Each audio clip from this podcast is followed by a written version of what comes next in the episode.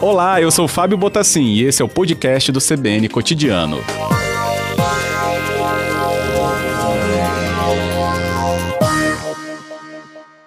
Boa tarde, doutora Inês. Muito bem-vinda.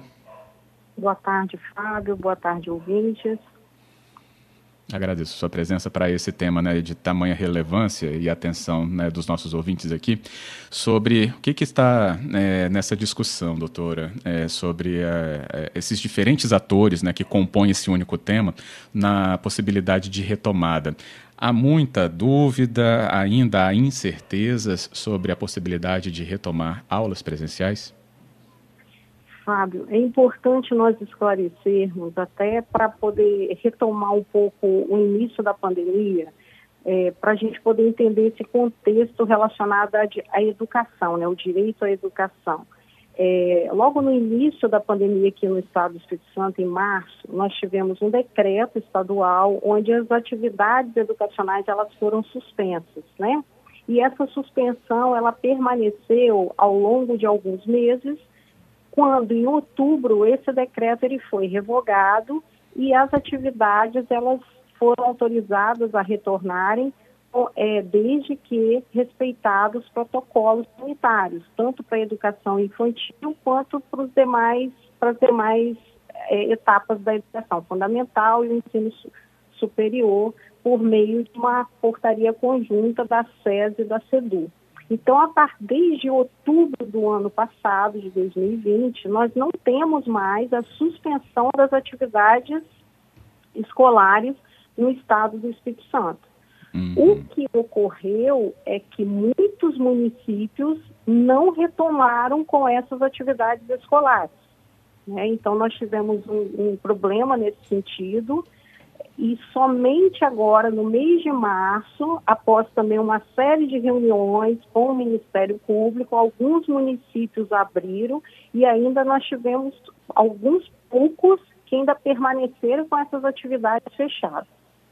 Consequentemente, nós tivemos um agravamento da pandemia no Estado, que culminou nesses decretos, nos decretos de risco extremo, né, onde praticamente todas as atividades ficaram é, sem poder funcionar. As escolas, foi, as escolas foram uma dessas atividades também que, que estavam incluídas. E, posteriormente, ao término desses, dessas, desses término não, né? A partir do momento em que nós retornamos com o mapa de risco e outras cidades passaram também a ser classificadas em risco baixo, moderado e alto, incluindo também algumas em risco extremo, nós tivemos uma publicação de uma portaria conjunta da SES e da SEDU, que dispõe sobre o funcionamento dos estabelecimentos de ensino nos municípios, classificados aí como risco baixo, moderado e alto, lembrando que o risco extremo, ele somente é, é ele é regulado por meio de decreto estadual. Uhum. Então, com base nessa portaria conjunta, todas as escolas devem abrir as suas portas. Só que nós temos uma restrição para as atividades em risco alto, que é a, a suspensão das atividades coletivas presenciais. E é exatamente nesse aspecto que o Ministério Público, desde a semana passada, vem conversando com o Estado do Espírito Santo por meio da Secretaria de Saúde e de Educação e depois ao longo dessa semana com vários segmentos que compõem essa comunidade escolar acerca desse detalhe relacionado ao risco alto. Hum, correto que é justamente o risco que a gente atualmente está, né? Por isso que também essa Exatamente. observação do que está por vir. Né? E a conjuntura pode apontar que a gente talvez tenha né, uma outra alteração, mas não é confirmado ainda. Por isso, doutor Inês, nesse sentido, a, a, o, a demanda né, sobre essa volta, é, a senhora deixa claro no, no, no resgate que traz, é sobre é, a necessidade da educação ter esse, esse ritmo né, retomado. É, nesse caso, para ter uma retomada, quando essa possibilidade, né, tirando aí o risco alto né, desse, como esse obstáculo, se isso for possível, seria uma retomada que o escalonamento é um ponto para é, essa partida acontecer? Ou seja, não dá para voltar todo mundo ao mesmo tempo, é isso, né? Então, é exatamente nesse sentido que foi desencadeada essa série de reuniões. Ah, tá. Iniciamos tá. com o Estado também, que vem na mesma, vem no mesmo sentido, né? Posiciona, posicionando-se é, em sentido semelhante a esse, mas a nossa questão é exatamente isso. Nós precisamos de dados técnicos, até mesmo para agir no momento de pandemia que estamos vivendo. Então, até em razão disso, nós nos reunimos com as sociedades médicas essa semana do Estado do Espírito Santo, de pediatria e de infectologia. Tivemos acesso a um posicionamento dessas sociedades, ouvimos esses profissionais médicos, né, pessoas que, que exercem esse tipo de atividade, e também ao longo da semana com as representações dos pais, né, de escolas privadas e públicas, nós também tivemos a oportunidade de ouvir também profissionais da área de pediatria, de infectologia, onde é, os dados são apresentados, né, no sentido de que, é, é, que em razão até do momento epidemiológico que o Estado está passando, nós tivemos uma, uma queda muito significativa na uhum. ocupação de leitos, né? isso é, é, notório. A taxa de infecção aqui no estado, o RT, ele também deu uma, uma queda muito significativa ao longo desse período aí de quarentena que nós enfrentamos. E isso tudo está propiciando esse diálogo para que a gente possa avançar e focar nesse aspecto relacionado aos protocolos sanitários para o funcionamento das atividades escolares. E, nesse, e nessa linha, é, de acordo com essas sociedades médicas aqui do Estado, é, não há nenhum óbice de que até mesmo em risco alto, é, a educação infantil inicialmente e do ensino fundamental 1 possa retornar às atividades escolares na forma presencial. Hum, que ótimo. É, tem um ponto, uma demanda, é, acho que até cabe essa pergunta, lembrando que o doutor Inês Tomé pôde estar aqui conosco, promotora de Justiça do Ministério Público do Espírito Santo, coordenadora do Gabinete de Acompanhamento da Pandemia do Novo Coronavírus, que é a seguinte situação, é, sobre a possibilidade de que as escolas particulares pudessem ter uma retomada até é, prévia ou anterior a algum tipo de, de data limite do, do setor público, por causa dos protocolos estabelecidos, né, de, é, de, de, de, de, equipamentos necessários é, que tem uma, uma certa logística até mais rápida. Então, é, também os estoques alimentares, né, porque a gente sabe sobre a questão de fornecimento de merendas, por exemplo, no setor público. Enfim, é, essa discrepância em relação à possibilidade de retorno poderia ser aberta agora também nessa nova discussão, doutora Inês? Fábio, essa possibilidade não é ventilada pelo Ministério Público. Nós não fazemos, nós não discriminamos entre a educação pública nem a privada. A legislação que hoje está em vigor no Estado do Espírito Santo, ela é muito clara, ela é, ela é para todos.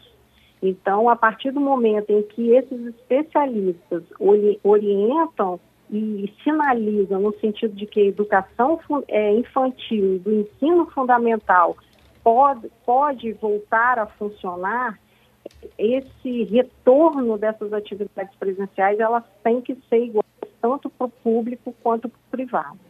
Uhum. Ótimo. Explicação dada aqui na nossa tarde da CBN e também em relação às questões ligadas à, à, à alternância do modelo, né? o ensino híbrido, doutora é, Inês, nesse sentido, ele também passa a ser uma arma né? para que essas atividades tenham, então, algum tipo de andamento e que se conectem né? com o, a, a forma presencial com o, com o distanciamento, né? Que acho que vai ser um modelo também ainda muito presente. Tem orientações ou se constrói essa orientação nesse diálogo também sobre é, casar o híbrido com o presencial numa retomada? Sim, essa, essa é uma é, é, sempre um objeto das nossas conversas, né? Exatamente porque nós não temos como obrigar as famílias a, a, a encaminhar os seus filhos, né, uhum. para as escolas, mas aqueles que têm segurança e que desejam que isso aconteça, eles também têm que ser preservado o direito de poder encaminhar seus filhos para essas escolas. E, por outro lado, aqueles que não têm essa segurança também tem que ser preservado o direito à educação para que eles também continuem recebendo a, as atividades escolares por meio virtual.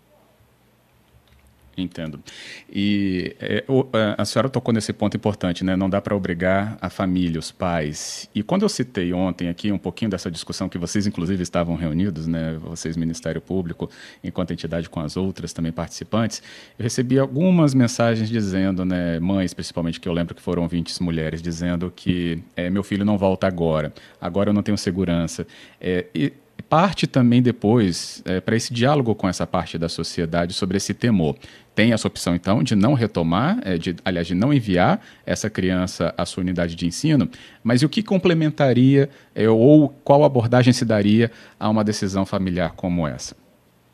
Então, nesse aspecto, é, nós teríamos que adentrar também futuramente, futuramente eu nem falo, já, nós já teríamos que adentrar nesse aspecto porque assim, a partir do momento em que é, que torna-se optativo você mandar o seu filho para a escola para que ele assista às atividades de forma presencial ou que você opte para que ele fique em casa recebendo essas atividades do, de modo virtual, de qualquer forma, a avaliação ela vai ter que ser única, tanto para aquele que está presencial quanto para aquele que está fazendo acompanhamento virtual.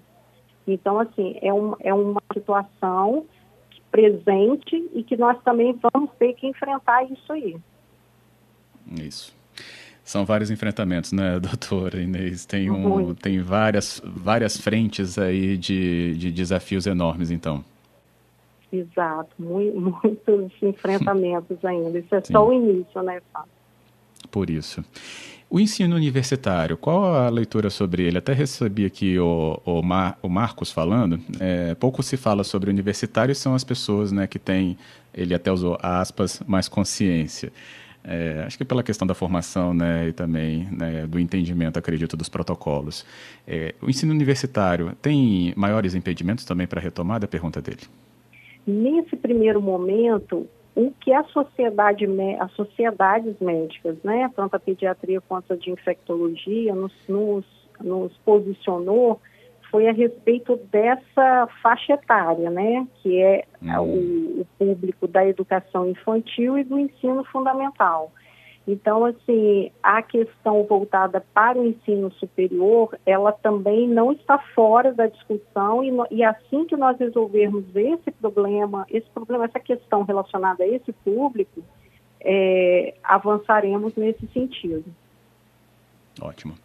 Bem, então a gente vai acompanhar mapa de risco nesta sexta e a senhora acredita que a gente então na segunda pode ter já uma nova frente em relação a questões de prefeituras estabelecendo retomada da sua rede municipal? Por causa da faixa etária que a senhora colocou, né, que acaba preponderando muito mais para prefeituras. O que, que a senhora acredita para a próxima semana, então, doutor Inês? Fábio, é, eu falhou na hora que você estava falando, você pode só retomar o início? Claro, eu falava que a gente vai ver né, o mapa de risco né, acontecendo, sendo divulgado nesta sexta, mas com a implementação sempre na semana seguinte, no caso a segunda. Então a gente teria prefeituras em discussões é, mais próximas, é, até pela representatividade que o ensino municipal para essa faixa etária né, do ensino fundamental tem, é, para uma retomada seguindo protocolos, ou seja, discussão de protocolos já para as prefeituras na próxima semana? Então, Fábio, é importante também esclarecer, né, já que nós estamos falando em, em municípios, que a, que a coordenação epidemiológica, ela é atribuição do Estado. O papel dos municípios é cumprir, dar cumprimento, executar essas medidas é, sanitárias que estão sendo adotadas por parte do Estado do Espírito Santo.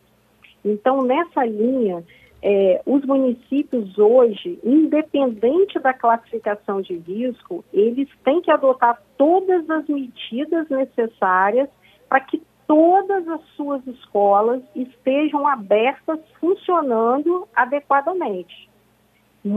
Aquelas que estão em risco alto, até que ocorra mudança nessa nova porta, nessa portaria em vigor da, em, conjunta da SES e da SEDU, elas também têm que permanecer abertas e estar tá pronta para atender e prestar o atendimento à família e à criança, ao adolescente, o jovem que necessitar desse atendimento. Então, hoje, no âmbito do Estado do Espírito Santo, não era para termos nenhuma escola de porta com as portas fechadas. Hum. Todas deveriam estar funcionando. As escolas classificadas no risco baixo e no risco moderado, funcionando com os protocolos sanitários que já estão, já estão, foram divulgados, eles já têm conhecimento é, em funcionamento e em plena efetividade. As escolas com risco alto também têm que estar abertas e já fazendo os atendimentos individuais com as horas estabelecidas ali para cada estudante. Ou seja, na, hoje, no estado do Espírito Santo, não deveríamos ter nenhuma escola com as portas fechadas. É isso, explicação claríssima mesmo. E a regência, então, sempre seguindo mapa de risco. Sempre seguindo o mapa de risco. Ótimo, é isso. Com os seus decretos, né, para esse funcionamento. E os protocolos sanitários, né, Fábio? É, ótimo, isso mesmo. Queria agradecer, doutora Inês, mais uma vez a importante né, parte da tarde que a gente tem aqui, podendo discutir com a senhora esses pontos tão é, relevantes, inclusive citando né, o caso da educação conosco aqui no Espírito Santo. Muito obrigado. Eu que agradeço. Uma boa tarde. Boa tarde.